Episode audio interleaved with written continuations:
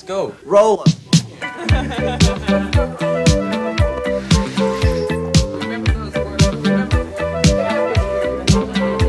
¿Qué tal amigas y amigos? Bienvenidos a un nuevo programa de Aprende, ahorra e invierte. Y en esta ocasión vamos a hablar de las agencias calificadoras, qué son, qué hacen, de qué sirven, este, cómo ganan. Y pues para ello eh, tengo a un experto en el tema, muy conocido en la red social Twitter. Él es eh, matemático del ITAM, tiene la certificación de CFA y bueno, es co-director de inversiones en Franklin Templeton. Te doy la bienvenida, Luis González. Mauricio, muchas gracias por la invitación, gracias a, a, tu público por escucharnos y pues sí, como decías, vamos a hablar hoy de eh, agencias calificadoras, qué son, para qué sirven, cómo funcionan. Espero que, espero que sea didáctico y, y, y sea, se, se les vaya rápido, ¿no? Muy bien, este, pues primero déjame darte las gracias por aceptar. Este, yo te sigo en, la, en tus redes, este, has llenado un espacio que siento que hacía falta sobre estos temas y te felicito por toda la información que compartes. Sí, bueno, muchas gracias. La verdad es que eh, creo que este, este esfuerzo que tú haces, el esfuerzo que hacemos algunos para democratizar el conocimiento en, en, inversiones y en finanzas y en economía creo que es bastante valioso.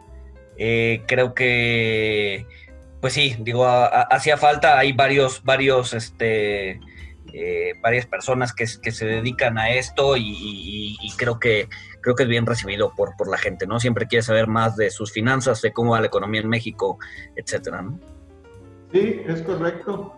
Y bueno, este, como te decía, el tema es este, agencias calificadoras. Sé que podríamos hablar de muchos temas de tu conocimiento, pero vamos a tratar de centrarnos en este que ha cobrado cierta relevancia hace unos meses y que eventualmente en los próximos meses sabemos que va a seguir tomando eh, relevancia dado los acontecimientos que, que vienen, ¿sí?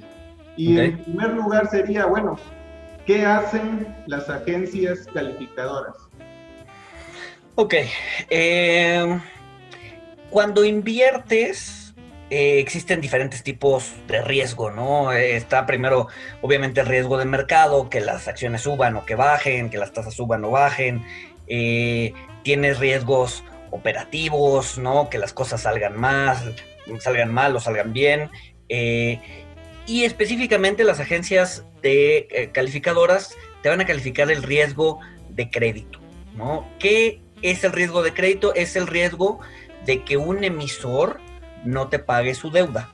Ojo, las calificadoras solo califican endeudamiento, ¿no? Nunca vamos a ver una calificación de una agencia calificadora, llámese Fitch, S&P, Moody's, eh, en el caso de México, HR y Verum, eh, que te califiquen una acción, ¿no? No vas a ver una calificación de un AAA en un equity, ¿no? Eso no sucede. Se califica solamente lo que tenga componentes de deuda o los bonos, o si hay algo que, que se comporte como deuda, algún crédito bancario, etcétera, etcétera, eh, eso, es lo que, eso es lo que las agencias calificadoras van a calificar. Eh, ¿Por qué? Porque al final del día es eh, lo que pues, lo, lo, que tiene mayor prelación sobre el resto de de las responsabilidades que puede tener una empresa, ¿no? Por ejemplo, el capital o el equity, eh, pues al final del día es, eh, como ahora sí que definición del libro, la parte alícuota del capital, es decir, es, eh, lo, es como una parte proporcional del capital social de la empresa, ¿no? La empresa, o sea, y te va a pagar según le vaya a la empresa.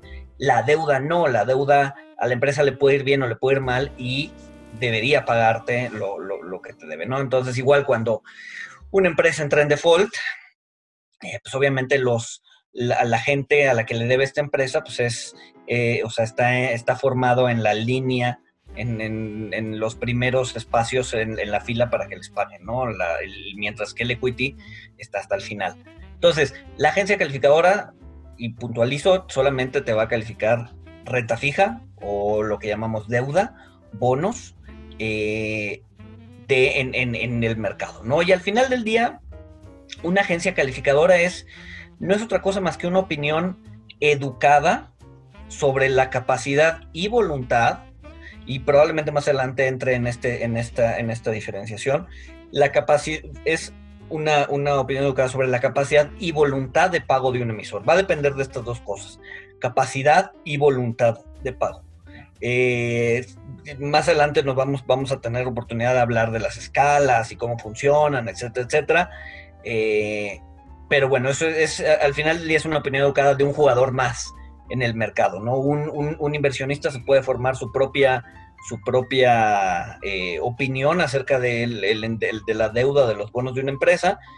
muchas veces va a estar en línea con lo que digan las agencias calificadoras, otras tanto no, y entonces ahí es donde puedes tomar decisiones activas de crédito, ¿no? Si tú crees que, eh, no sé, S&P tiene calificado o tiene castigado a cierto bono en términos de calificación crediticia, eh, probablemente, bueno, y, tú crees que eh, su calificación crediticia es mejor, entonces, bueno, ahí puedes tomar alguna oportunidad, ¿no? Aplicar tu view sobre, sobre el crédito de la, de la empresa porque tú crees que es mejor y probablemente eventualmente Sampi le sube la calificación y le vaya mejor. Entonces, al final es una opinión educada de un jugador extra, de un jugador más en el mercado.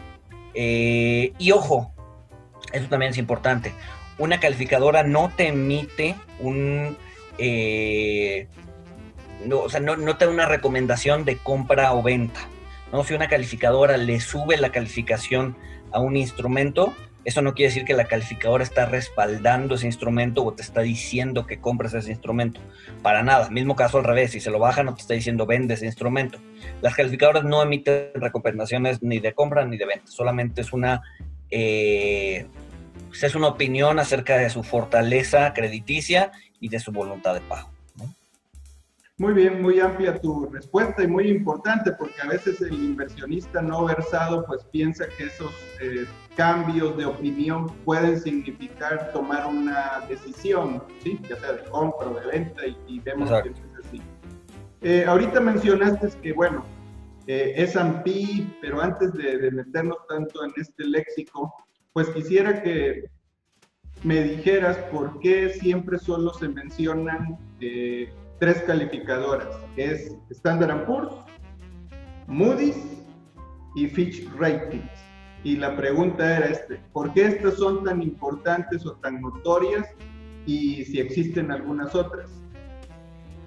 Ok, a ver, sí, eh, existen otras, existen calificadoras regionales, ahorita si quieren nos metemos a platicar un poco de las de México, eh, pero ¿por qué estas tres?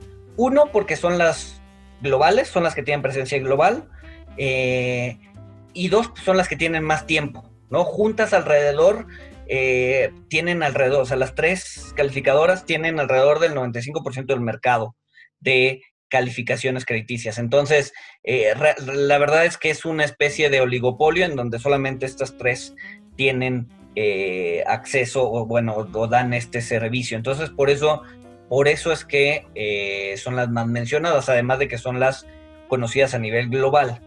Eh, digo, nada más para darnos una idea, ¿no? S&P eh, es la más antigua de todas y, se funda en 1860, ¿no? Y nace calificando bonos de los ferrocarriles en Estados Unidos, ¿no? Moody's, que es la segunda más viejita, nace, de hecho es curioso porque Moody's nace en 1900, era un manual estadístico financiero, no se, no, se dedicaba a calificar. Curiosamente, en 1900 quiebra, en 1907 quiebra, es decir, siete años después de fundación, y después, dos años después, se reinventa para eh, empezar a dar opiniones de crédito, es decir, después de quebrar dijo, bueno, que quizás el, el nicho de dar opiniones de crédito sea mucho más rentable, y diez años después, para 1920, era la calificadora más extendida en Estados Unidos, cubría prácticamente el, el 100% de los bonos corporativos. Y después en 1913 que se crea Fitch, ¿no? Entonces estamos hablando de que las tres tienen más de 100 años en el mercado eh, y esto ha hecho que eh, pues tengan pues, prácticamente el 95% del mercado global. En México funcionan estas tres y además tenemos otras dos que son HR, que nace en 2007 aquí en México. Eh, es importante tener más de 10 años en el mercado mexicano para volverte una calificadora relevante. Eh, la CONSAR, por ejemplo, te pide eh, que sea, o sea, que los emisiones de deuda, si las, si las AFORES quieren comprar emisiones de deuda, tienen que estar respaldadas, tienen que estar calificadas por dos calificadoras, bueno, por al menos una calificadora relevante, es decir, calificadoras que tengan más de 10 años jugando en el mercado mexicano. HR en 2017 cumplió los 10 años, se volvió una calificadora relevante y ahorita ya es usada bastante por los emisores mexicanos para, para calificar su, sus bonos o su deuda y para que las afueras la puedan comprar. Eh, y luego tienes Verum o, bueno, PCR eh, y PCR Verum, eh, que nace en 1993 en Perú, pero que es de reciente ingreso en el mercado mexicano, todavía no tiene 10 años, entonces todavía no es una calificadora relevante aquí en México. Entonces podemos hablar que en México existen cuatro calificadores relevantes, que son S&P, Standard Poor's, Fitch, Moody's y HR, y Verum está en, digo, si, si logra pasar los 10 años, pues se va a convertir en la quinta calificadora relevante en el país, ¿no? Entonces, bueno, respondiendo puntualmente a la pregunta, ¿por qué son las más mencionadas? S&P, Fitch y Moody's pues, son, por las que, son las que tienen más años, son, fueron prácticamente las primeras eh, y además son globales, ¿no? Entonces, esos serían los tres factores. Muy bien. ¿Y qué tan importantes son sus opiniones o calificaciones? ¿A quién le interesan o por qué son tan relevantes o que ellos tengan que opinar? Pues mira, eh, eh, generalmente son, al final del día son parámetros, son jugadores, como decías, es una opinión educada de, dentro, del, dentro del mercado eh, mexicano o el, mercado global y muchas veces sirven como benchmarks o como referencias a la calidad crediticia de un papel, ¿no? Al final del día, o sea, yo puedo pensar que X empresa en realidad es un, es, un o sea, su endeudamiento es triple A, pero igual la calificadora piensa que en realidad es a menos, ¿no? O digo, ahorita vamos a hablar de los de, de las de las escalas, pero eh, o sea, al final del día el mercado va a aceptar más la opinión, eh, digamos que es educada o la opinión eh, sin sesgos, podríamos decirle, de la calificadora en lugar de de, mi, de mi interpretación de que es un triple A, por ejemplo, ¿no? Entonces, sí es importante, sirven de referencia. Al final del día eh, utilizan eh, criterios cuantitativos y cualitativos para llevar a cabo su, su, pues, apreciación eh, crediticia.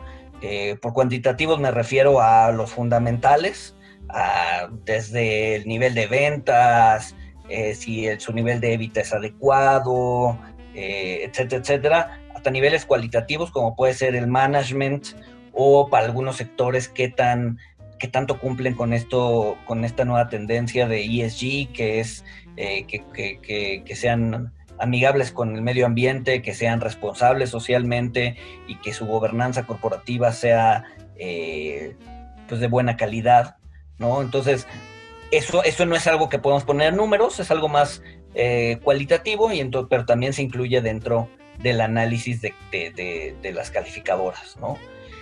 Y ojo, son importantes porque además evalúan no solo la capacidad de pago, sino también la voluntad. ¿Y por qué es importante esto? Porque podemos, o sea, un emisor puede estar nadando en efectivo, tener toda la capacidad de pago, pero si el management dice, pues no pago porque no pago, pues eso es un default. ¿no? Entonces, también se habla de la voluntad de pago. Y es curioso, aquí me gustaría hacer un paréntesis un poco para hablar de eso. Eh, retomar el, episodio que vimos en 2011, por ejemplo, en Estados Unidos. Eh, estaba Obama en el poder, eh, había problemas de negociación, en, bueno, más bien había negociaciones estancadas respecto al techo del endeudamiento en Estados Unidos, ya se había tocado el techo de endeudamiento, Estados Unidos no se podía endeudar más, porque así funciona ya. Y bueno, los legisladores tenían que aprobar el nuevo techo de endeudamiento.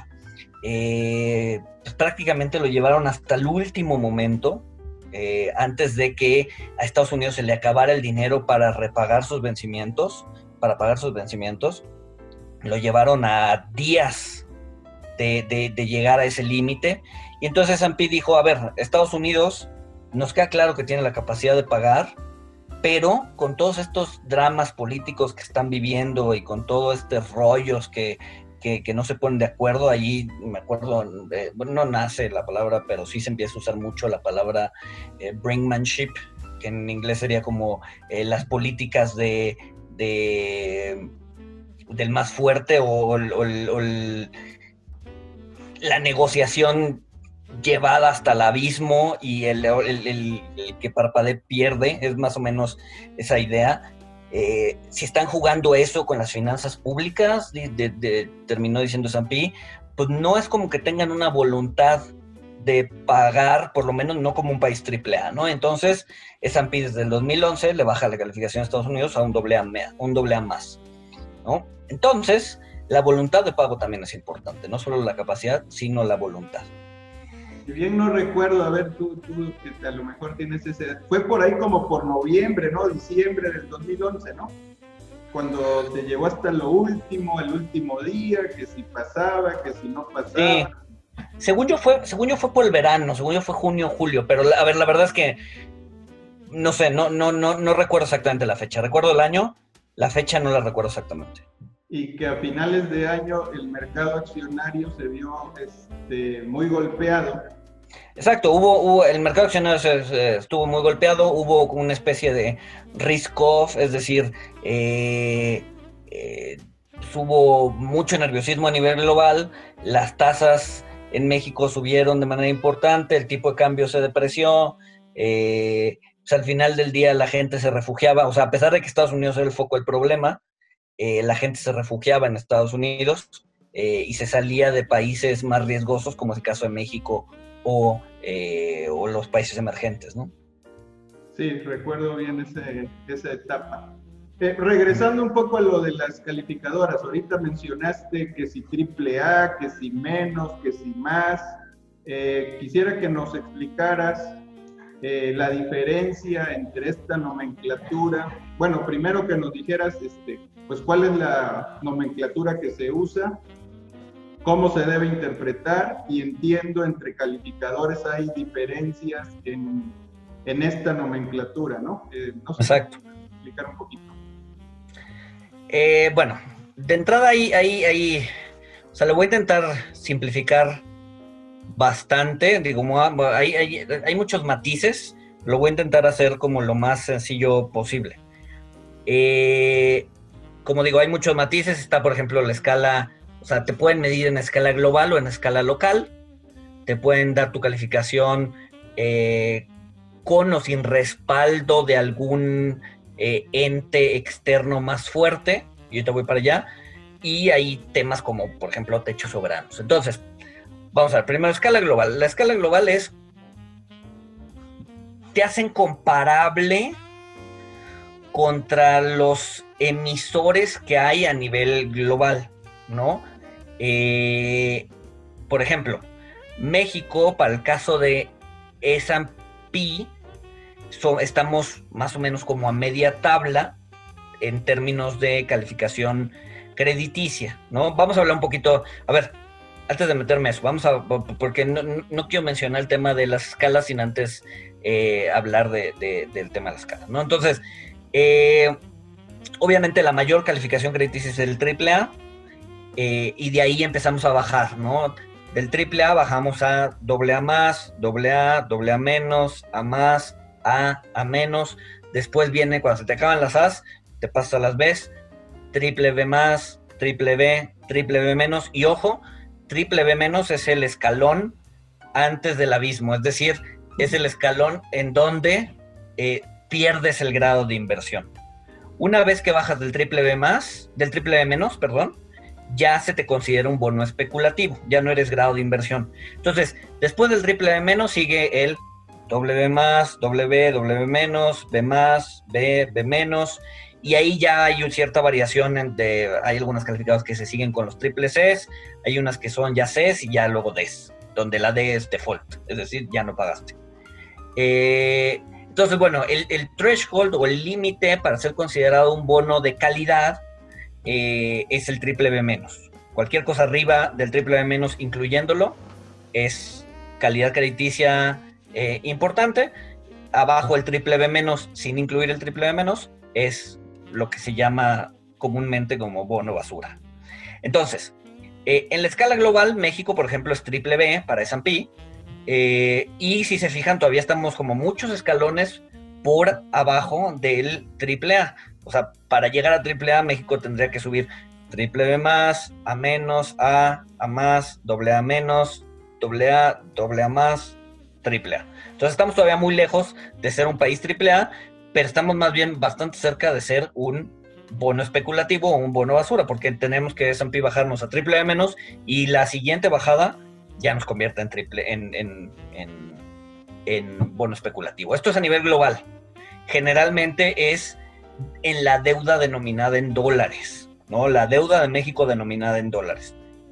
Luego tenemos la escala local, donde la escala local, el universo ya no es el mundo, sino que el universo se convierte en México. ¿no? Entonces ya no volteamos a ver hacia afuera, nos concentramos solamente en lo que hay en el país. Entonces, obviamente, dentro del país, el gobierno mexicano es un triple A, ¿no? o sea, los CETES, los M-bonos, los UDIBonos, los bondes, todo eso es triple A al interior del país y ya después empieza la, degradación crediticia, en donde sí hay emisores triple A, como puede ser el caso de AMX o como puede ser el gasto de algunas paraestatales, eh, como puede ser FEFA, este, no voy a decir Pemex y CFE porque para algunos eh, calificadoras no son AAA local, eh, pero por ejemplo Nacional Financiera y bueno, hay muchas empresas que son AAA. Liverpool, por ejemplo, es una empresa AAA a nivel local. Después tienes el tema de standalone o de la calificación crediticia con o sin respaldo, ¿no? Por ejemplo, eh, vamos a hablar de Pemex. Pemex es el caso perfecto para hablar de, la calificación standalone. Eh, S&P te dice, no, de ahí, voy a agarrar S&P como base porque cada calificadora tiene sus argumentos, ¿no? Pero eh, S&P, que es de las más conocidas, te dice, eh, Pemex va, tiene prácticamente respaldo gubernamental, entonces lo consideramos al mismo nivel que el gobierno. Entonces, para Pemex, digo, para S&P, Pemex es un triple B global, es decir, es un, eh, tiene la misma calificación que el país. Sin embargo, si le quitamos el respaldo del gobierno, entonces la calificación crediticia de Pemex se te baja y no recuerdo exactamente cuál es el standalone de Pemex, pero debería estar alrededor del B menos, ¿no? Es decir, te baja muchísimo la calificación. Entonces, la calificación crediticia standalone es cómo calificas para nuestro ejercicio, para nuestro ejemplo, a Pemex sin que el gobierno lo respalde. Entonces, eh, dice, ok, Pemex como empresa solita, sin respaldo gubernamental, pues está bastante mal, eh, y entonces la calificamos en un rango mucho más abajo que el país, alrededor del B menos, si no me equivoco. No me acuerdo, no, no, no recuerdo la cifra, pero sí está bastante abajo del triple B. Eh, sin embargo, con respaldo gubernamental, Pemex se convierte en un triple B. Entonces, hay que hacer ahí la diferencia de si estamos hablando de una calificación con respaldo de alguna eh, de algún ente mejor calificado o no. Y funciona también para fiduciar, digo, para, para eh, para branches, para, para empresas que operan localmente, aunque tienen una matriz externa, como puede ser, voy a inventar, Volkswagen de México, eh, en, su, en su capacidad local, contra Volkswagen de México en su capacidad local, pero con respaldo de la matriz alemana, por ejemplo, ¿no? Entonces, ahí hay una diferenciación entre el crédito standalone o el crédito con respaldo. Eh, entonces, bueno, eso es escala local, escala global, el standalone. Y luego tienes también dos tipos de escala, ¿no? La de corto plazo y la de largo plazo. Generalmente las que nos citan todo el tiempo es la de largo plazo y es la escala que va del triple A al D. Y luego tienes eh, las de corto plazo que tienden a tener un número asociado. Por ejemplo, eh, las de Fitch pueden ser F1 más, después la que sigue es F1, F2, F3, después B, C y D. ¿no? Es decir, eh, las calificaciones para papeles de corto plazo, lo más seguro va a ser generalmente el que tenga apendizada la calificación este 1 más, ¿no? F1 más, S1 más, eh, Moody's es distinto, este, la escala de Moody's, Moody's generalmente es el que pone el desorden, entonces este, ellos son los que tienen calificaciones un poco raras, la nomenclatura, aunque se pueden homologar, las tienen un poco raras. Eh, pero bueno, hay, hay calificaciones de corto plazo y de largo plazo, generalmente la que nos citan es de largo plazo. Y, y, y, y hablando específicamente de fondos de inversión, fondos de inversión de deuda, las calificadoras también tienen un segundo parámetro. Generalmente cuando vemos un fondo de inversión, eh, por ejemplo, yo que, yo que trabajo en, Franklin Templeton, tenemos varios fondos de inversión de deuda, eh, nos califican y tenemos una calificación dividida en dos parámetros. La calificación crediticia, que generalmente va de AAA a D, ¿no? En los fondos, eh, que, que, hace referencia a la calidad crediticia del fondo. Y generalmente después después de esa calificación viene un numerito que va de 1 a 7, ¿no? Entonces, por ejemplo, eh, ahorita, les platico qué es ese numerito. Por ejemplo, eh, uno de los fondos de liquidez que tenemos, el FT LICO, es un fondo AAA-2. O, uno, un fondo de, de, tasa real que tenemos es AAA 6. O uno de tasa fija que tenemos, tasa nominal es AAA 5. Entonces, ese 2, ese 5 y ese 6 lo que, te, lo que significa es riesgo de mercado. Es decir, qué tanta volatilidad puedes esperar invirtiendo en ese fondo, ¿no? Donde uno es pues, prácticamente nada de volatilidad y donde 7 es bastante volatilidad. Es natural que un fondo de largo plazo, como puede ser por ejemplo el FT Real o el FT Bono que les hablé ahorita, tengan números altos, ¿no? 5 y 6, porque son fondos de largo plazo que tienden a tomar o a tener más duración y por lo tanto tienden a ser un poco más volátiles. Es de esperar que un fondo de liquidez, por ejemplo el FTLICO, eh, tenga este, este componente de, de, riesgo de mercado bajo, es decir, su riesgo de mercado es 2, es decir, no esperas volatilidad en un fondo de ese tipo. Entonces, cuando hablas de fondos, vas a ver calificaciones que se dividen en dos, en la calificación crediticia, que son AAA, AA más, AA menos, etcétera, etcétera, y después la calificación de mercado, que es un número que va del 1 al 7. Eh, sí, sí se pueden homologar las calificaciones. Eh, hay sin número de, digo, no, no, no, no les voy a platicar aquí porque entonces me van a escuchar decir muchas veces AAA, AA, bla, bla, bla no, los, no, no, no, la idea de esto no es homologarlas, la verdad es que si buscan en Google homologación, calificaciones crediticias, seguramente les va a salir una tabla en donde se homologan al menos las de las tres más importantes, S&P, Fitch y Moody's, eh, y te dicen, a ver, un triple A o un, este, sí, un triple A de S&P corresponde a un triple A de Moody's, un triple A de, de Fitch, pero un triple B de S&P corresponde a un triple B de Moody's, digo un triple B de Fitch y a un, otra cosa de Moody's, ¿no? Entonces, sí hay tablas que te homologan y son muy fáciles de encontrar. Y ya por último, antes de, pasar a, otro tema, eh, también está el tema de las perspectivas. Eh, en, tema de las perspectivas, lo que te dicen es, eh, es como un hint o como una pista de la calificadora de hacia dónde cree que va la calificación de una entidad, ¿no? Entonces, puede haber perspectivas positivas, negativas o estables eh, que te hablan de una tendencia mayor a un año. Es decir, si, eh, por ejemplo, México tiene perspectiva negativa por parte de Sampi hoy, ¿no? Eso quiere decir que Sampi cree que lo más probable es que eh, la calificación del país baje en los próximos 12 meses. No, no, no, lo están diciendo que es cierto de que vaya a bajar o de que es una probabilidad exageradamente alta, pero sí ven que la tendencia de la calificación es que se deteriore. Entonces, por ejemplo, ahorita San nos tiene como triple B eh, negativo, con perspectiva negativa, lo que quiere decir que probablemente en menos de un año o en, o en, el lapso de 12 meses, eh, S&P nos baje la calificación de triple B a triple B menos. Eso te habla de una perspectiva de un plazo entre 9 y 12 meses. Y luego tienen revisiones especiales, que es exactamente lo mismo que las perspectivas, pueden tener positivas, negativas o en desarrollo, eh, pero la tendencia es más de corto plazo, es decir, eh, generalmente las revisiones especiales esperas que la calificadora tome una acción crediticia en el lapso de tres meses más o menos. Y generalmente está disparada por un evento específico, es decir, la compañía X eh, adquirió a la compañía Y y se tuvo que endeudar muchísimo para hacerlo, entonces pues hay que revisar que su nivel de endeudamiento sea adecuado y sus fundamentales sean adecuados para la calificación que tiene actualmente.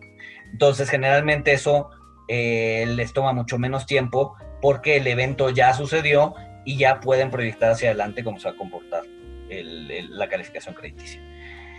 Entonces, bueno, creo que no sé si hablé mucho, pero este, pero espero haber respuesto las preguntas.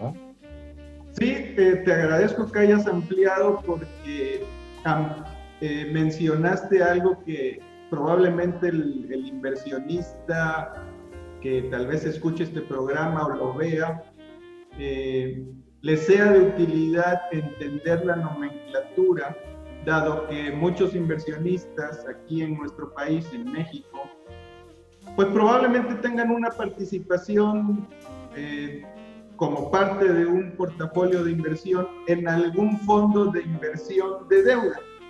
Exacto. Y esa nomenclatura generalmente viene en el estado de cuenta y pues esto ayuda a saber, bueno, eh, cómo interpretarlo, ¿no? Y, y, hace relación a lo que tú inicialmente comentaste. Esto solo aplica a la deuda de, en este caso, de los instrumentos que componen el fondo de inversión, ¿sí? Entonces, qué bueno que, que lo llevaste hasta ese punto para que eso nos haga un poco de, de clic y no lo veamos como algo que, ¿y esto cómo me, me ayuda o no me ayuda en, en alguna opinión o en alguna toma de decisiones o qué me están queriendo decir cuando me dan esta clase de información, ¿sí? Exacto. Entonces eh, es importante saberlo. Algo que, se me, algo que se me olvidó también y es eh, cómo identificar, cuando, cuando te están dando una calificación, cómo identificar si es una calificación a escala local o global.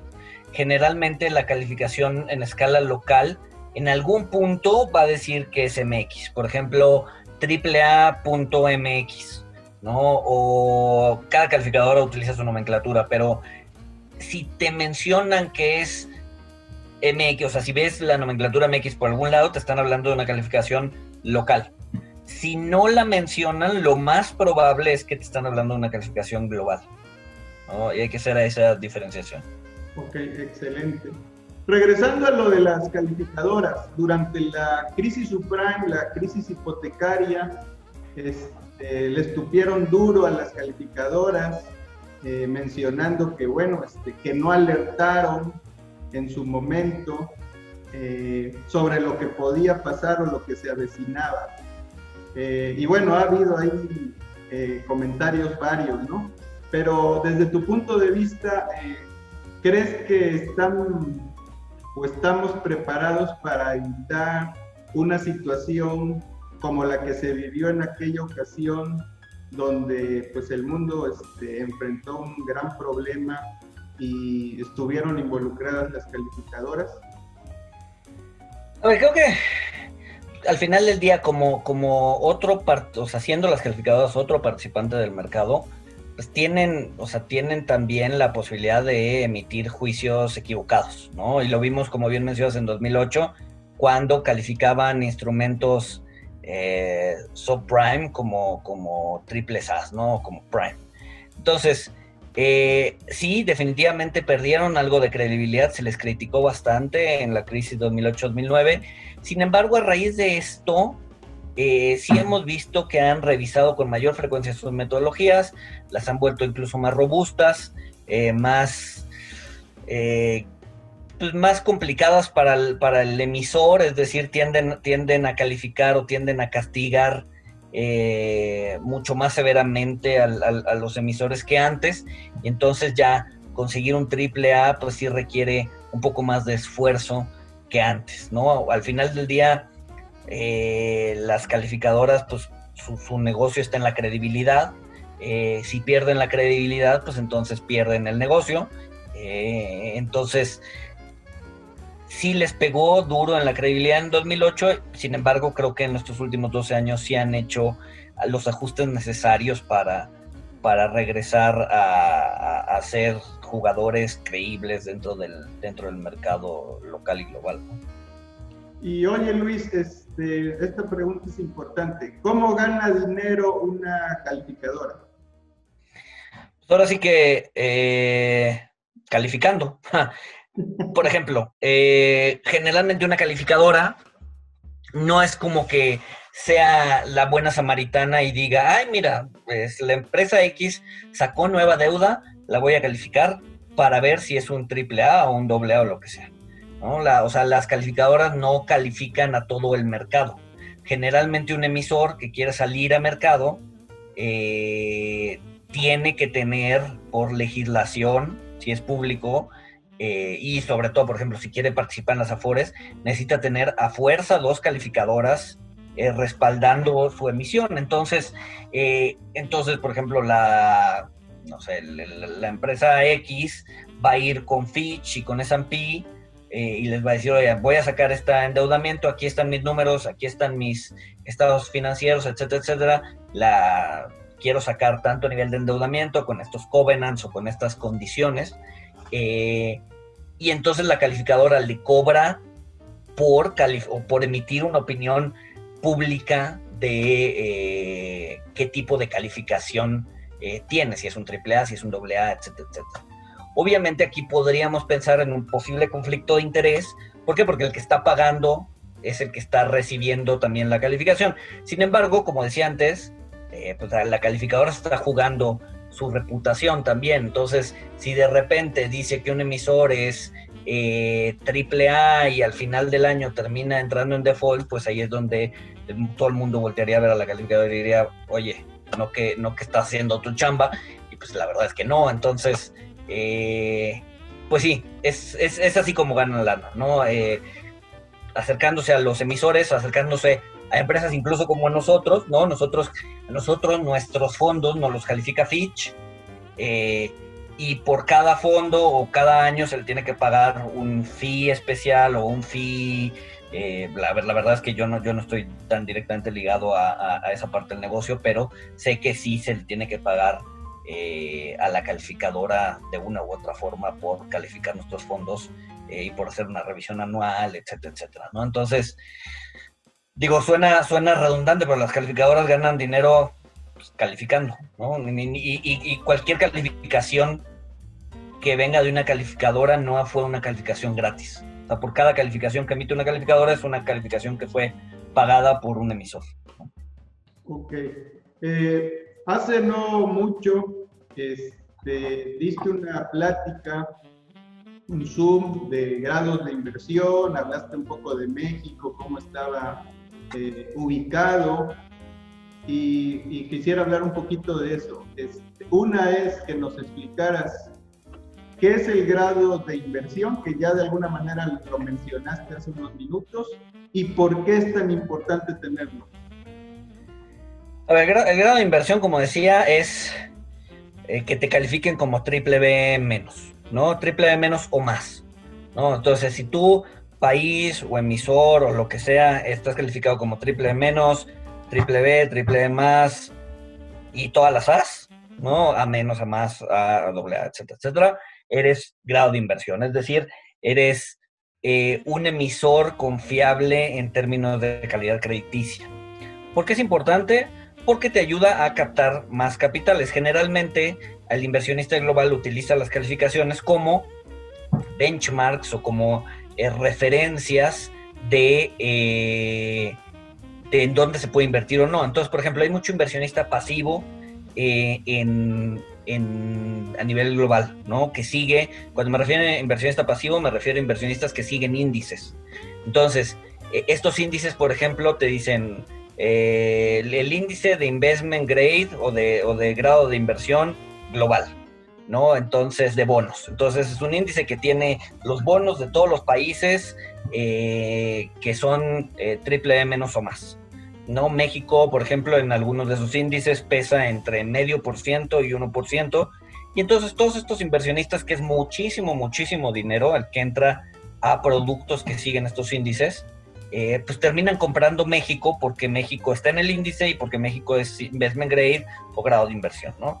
Entonces, de entrada, por el, simple hecho de eh, pertenecer a estos índices o estos clubs si los quieres llamar así, pues te va a entrar dinero al país de una manera importante, ¿no? Simple por el, ser por, el hecho de ser un eh, grado de inversión. Eh, por eso es importante, por el tema de benchmarks globales y porque te habla de una calidad crediticia superior a, los bonos basura, ¿no? Entonces, al final del día, como decía al inicio, los calificados crediticias son un jugador más, una opinión más, pero es una opinión que tiende a tomarse en cuenta, ¿no? Al final del día es un negocio, saben lo, pues, tienden a saber lo que hacen. Entonces, eh, pues sí, la idea es eh, mantenerlo y es importante porque al final del día pues, vienen los flujos y si vienen flujos eso implica que hay demanda y si hay demanda eso implica que las tasas de financiamiento tienden a bajar y eso quiere decir que el gobierno puede emitir instrumentos a tasas más bajas, es decir, es mucho más barato endeudarse que si tuvieras que pagar un 10, 15, 20% a que si tuvieras que pagar un 2, ¿no? Entonces, quieres mantener el grado de inversión también porque eh, pues eso te permite un endeudamiento muchísimo más barato. Ok, excelente. Bueno, ahorita tenemos grado de inversión y quisiera que nos dieras un ejemplo de un país, digamos, voy a decir eh, similar al de nosotros, aunque no tan similar, eh, que haya perdido el, grado de inversión. Brasil lo perdió en el 2015 y si pudieras decirnos qué pasó con Brasil, cómo lo afectó, para tratar de entender qué pasaría si eventualmente, espero que no, eh, perdamos un grado de inversión. Sí, el caso brasileño es un caso que puede ser semejante al mexicano. Eh, pues vimos a Brasil en 10 años, del 2004 al 2014, Brasil convertirse en una, bueno, tuvo una bonanza económica importante, su calidad crediticia pasó de B, de B más hasta triple B menos, es decir, pasó de ser un bono basura a convertirse en un grado de inversión en la escala más baja, que es un triple B menos, pero al final del día grado de inversión, y la deuda o, el inversionista empezó a entrar de manera importante a Brasil. No, el inversionista o la tenencia extranjera de, es decir, inversionistas que invierten en deuda local brasileña hasta diciembre de 2014 alcanzó un máximo del 20-21%, cosa que no se había visto en Brasil en, bueno, nunca, ¿no? Eh, obviamente después empezó la debacle, eh, vimos justamente ese ese pico del 21% en, en, en, tenencia extranjera en deuda local y después empezó a salir muchísimo, muchísimo dinero una vez que pierde otra vez el grado de inversión. ¿no? Actualmente la deuda eh, la deuda local en manos de extranjeros, la deuda brasileña, bajó, llegó a tocar mínimos del 11%, ¿no? Prácticamente se perdió la mitad de la exposición que tenían los extranjeros por haber perdido el grado de inversión. También hace, que fue en mayo, en mayo saqué justo un estudio eh, que si quieres luego te paso el link para que, para que lo puedas compartir con tus, con tus, este, con tu público, de qué pasaría si, el, si, si, México perdiera el, el caso, el grado de inversión. ¿no? De, qué, ¿De qué tamaño sería la salida de capitales que podríamos ver en el país si es que México pierde el grado de inversión. Y la verdad es que estaríamos hablando, o sea, por solamente de temas pasivos, es decir, de estos índices de investment grade que eh, siguen muchísimos inversionistas. Entonces, solamente para términos pasivos, eh, estaríamos hablando de cerca de 26 mil millones de dólares que podrían salir de la noche a la mañana en México. Para darnos una idea, esto implicaría eh, que se cayera la, tenencia de extranjeros en alrededor del 10% más o menos.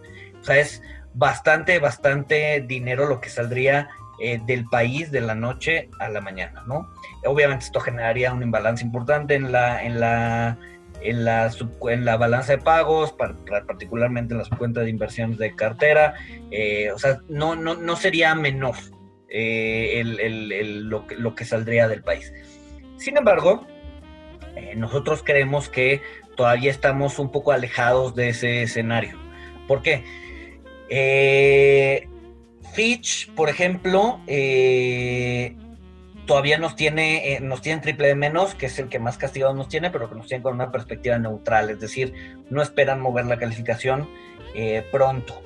S&P nos tiene dos niveles arriba, es decir, del, del, del bono basura, que es triple B, aunque con perspectiva negativa. Entonces es probable que San sí nos baje la calificación, pero aún así nos quedaremos a un escalón del abismo. Y Moody's nos tiene en escala homologada en un triple B más, es decir, ellos todavía nos tienen a tres niveles del, abismo y aunque con perspectiva negativa. Entonces es probable que, que Moody's también nos baje la calificación. Eh, yo creo que mucho de lo que puede llegar a pasar en términos de grado de inversión para el caso mexicano eh, va, a ser contingente a lo que pueda llegar a pasar en las elecciones del siguiente año. Eh, yo creo que, bueno, ya seguramente vieron que tanto Fitch como S&P eh, nos, nos, bueno, se pronunciaron respecto a la calificación crediticia en noviembre y en diciembre. nos dejaron la calificación como la teníamos. Moody seguramente lo hará en algunas próximas semanas. Eh, y yo creo que la siguiente eh, anuncio de, o posicionamiento crediticio de, para México va a venir después de las elecciones intermedias. Excelente. Desde tu perspectiva, eh, de una manera breve, ¿cuáles serían los puntos que deberíamos cuidar pues, para seguir manteniendo ese, ese, ese grado tan importante? A ver, creo que, creo que lo, que ha hecho un poco el gobierno en términos de disciplina fiscal o de mantener la disciplina fiscal de antes, creo que ha sido muy importante.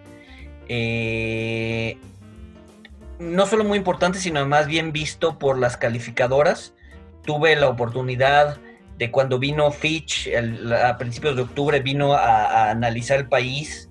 Eh, la Secretaría de Hacienda y nos invitó a nosotros, a Franklin, a Franklin Templeton. Yo tuve la oportunidad de sentarme en un uno a uno con, con, con, esta, le llaman la misión de, de, Fitch, que vino a, revisar cómo estaba el país para poder ver si mantenía la calificación, se la subía o la bajaba. Entonces querían ver cómo estaba o cómo era la perspectiva del inversionista local. Eh, entonces estuve platicando con ellos bastante, bueno, alrededor como una hora, hora y media. Y la verdad es que los vi mucho más tranquilos que antes. Eh, les preocupa el término, bueno, a ver, están contentos con el tema de disciplina fiscal. Algo que decían era, oye, este, pues en términos de déficit, en México eh, está bastante bien posicionado entre los triple Bs, es decir, eh, es el que menos déficit ha incurrido este año. Además, también dentro de los triple Bs es el que menos endeudamiento acumulado tiene. Eh, entonces, bueno, esa, parte de disciplina fiscal creo que les gusta a las, a las, a las este, calificadoras. Sin embargo, está el otro lado de la moneda que por no haber dado estímulos o por no incrementar el déficit o etcétera, pues estamos eh, sufriendo del lado del crecimiento, que eso es el lado que les preocupa a los, a los, a las calificadoras, ¿no? Entonces, eh, creo que tenemos que crecer más. Eh, creo que el endeudamiento se tiene que mantener a la raya, eh, o sea, en, línea o no crecer eh, el endeudamiento del país, que creo que esa parte está bastante, pues está bastante alineada con, con, lo que piensa el gobierno. creo que también les preocupa un poco que nos quedemos sin espacio fiscal, por lo que podríamos pensar en una posible reforma fiscal que nos ayude eh, a mantener el grado de inversión, yo creo que durante la segunda mitad del sexenio de, López Obrador. Excelente. Ya acercándonos a la recta final de este episodio, donde, bueno, tú eres un experto en el área de inversiones, en, ese, en ese puesto estás ahorita en, Franklin. Eh, estarás de acuerdo conmigo que cuando la economía eh, luce tan golpeada, el inversionista individual, vamos a decirle así, pues se desanima, se, alarma, medio se preocupa y posterga eh, la toma de decisiones o, destinar una parte a, invertir, sobre todo en, instrumentos financieros. Eh, ¿Tendrías alguna recomendación sobre si esto está fundamentado o cuál sería una buena recomendación que pudieras tú compartir para el inversionista individual bajo este escenario, no? Creo que el, inversionista que no es como de, o sea, que no es de profesión, eh, tiende, como bien dices, a asustarse en, periodos de volatilidad. Mi, recomendación sería siempre eh, tener una visión más de largo plazo. Eh, en el largo plazo la volatilidad tiende a, a, minorar bastante. Entonces, si tienes metas de largo plazo, eh, pues, generalmente la volatilidad de una, dos, tres semanas, pues es, realmente no es relevante. Dos es, pues obviamente no dejarse asustar por la volatilidad. Y generalmente los momentos de estrés financiero o de incertidumbre global, si los atacas con cabeza fría, generalmente son momentos perfectos de oportunidad. Generalmente es,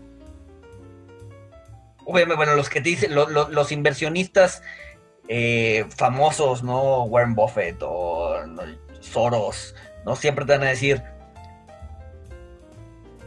busca entrar al mercado en el momento de mayor pesimismo, ¿no? Eh, cuando hay sangre en las calles, incluso llegan a decir, ¿no? Este, eh, y, y, cómo se siente eso ahora es que a nivel personal, pues, cuando la verdad es que ya no quieres abrir Bloomberg o cuando ya de plano ves eh, que el mercado ha bajado tanto, te revuelve el estómago, este, ya no quieres saber nada de los mercados, ese es el momento de entrada, ¿no? Y generalmente, pues va un poco en contra de, todo lo que tu cuerpo te está diciendo, ¿no? Te está diciendo, oye, estás loco, si, si, si, le, estás apostando un mercado que está tan golpeado, eh, estás loco, ¿no? Generalmente, cuando hay ese, pues ahora sí que ese choque entre, entre lo que debes hacer y lo que no quieres hacer, eh, son, son momentos bastante buenos de entrada, ¿no? Entonces, eh, no dejarte llevar por lo que dicen los otros, ¿no? Generalmente la idea de opinión contraria, es decir, si todo el mundo está diciendo hace esto, pues muchas veces la opción contraria eh, es la más sensata, ¿no? Eh, entonces sí, digo, es un poco actuar en contra de los instintos, ¿no? Saber, saber tomar un poco los instintos, creo que, creo que es un, buen consejo. Muy bien, pues te agradezco. Pues, y bueno, ya hablamos de qué son las agencias calificadoras, eh, cuáles son las de mayor relevancia y por qué, ya hablamos de la nomenclatura, ya hablamos del grado de inversión, de qué podría hacer México dado el panorama en el cual nos encontramos hoy día y ya nos diste eh, una buena recomendación que hace gala de compra cuando nadie más quiere, aunque eso suena eh, hasta cierto punto eh, ilógico, poco racional, ¿sí? Contraintuitivo, exacto. Estás viendo sangre en las calles, abres el periódico, prendes la televisión, eh, prendes la internet y, este, escuchas que el mundo se va a acabar y lo que termina pasando es que pues seguimos aquí. Este, exacto. este, esta grabación la estamos haciendo a finales del 2020 y lo que vemos es que los índices accionarios están en máximos, eh, por lo menos el Standard Poor's y el Nasdaq, que son este, de los más importantes a nivel mundial. Vemos eh, las criptomonedas, por ejemplo, el, el, Bitcoin en máximos históricos. Y pues nadie hubiera podido pensar esto a mediados de marzo, cuando parecía que esto iba a durar este, dos años o más en recuperarse. Eh, y bueno, este, nos hemos llevado la sorpresa.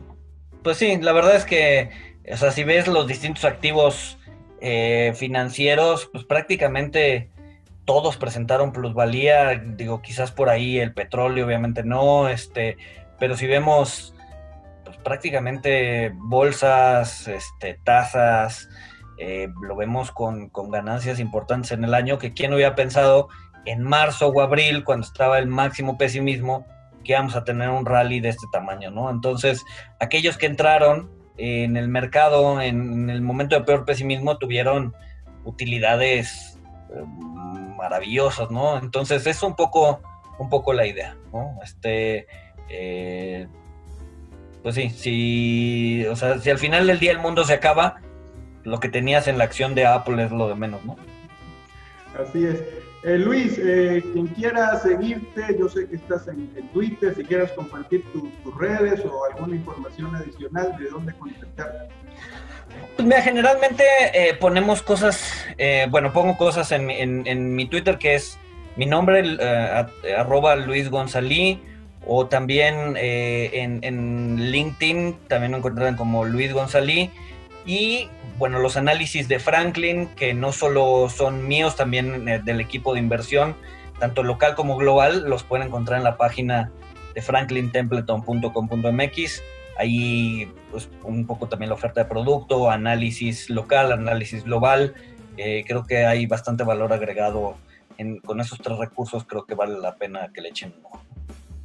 Muy bien. Oye, se me pasó, este, pero creo que es un tema para a otra ocasión de un estudio que hicieron de el sesgo del inversionista local enfocado a México.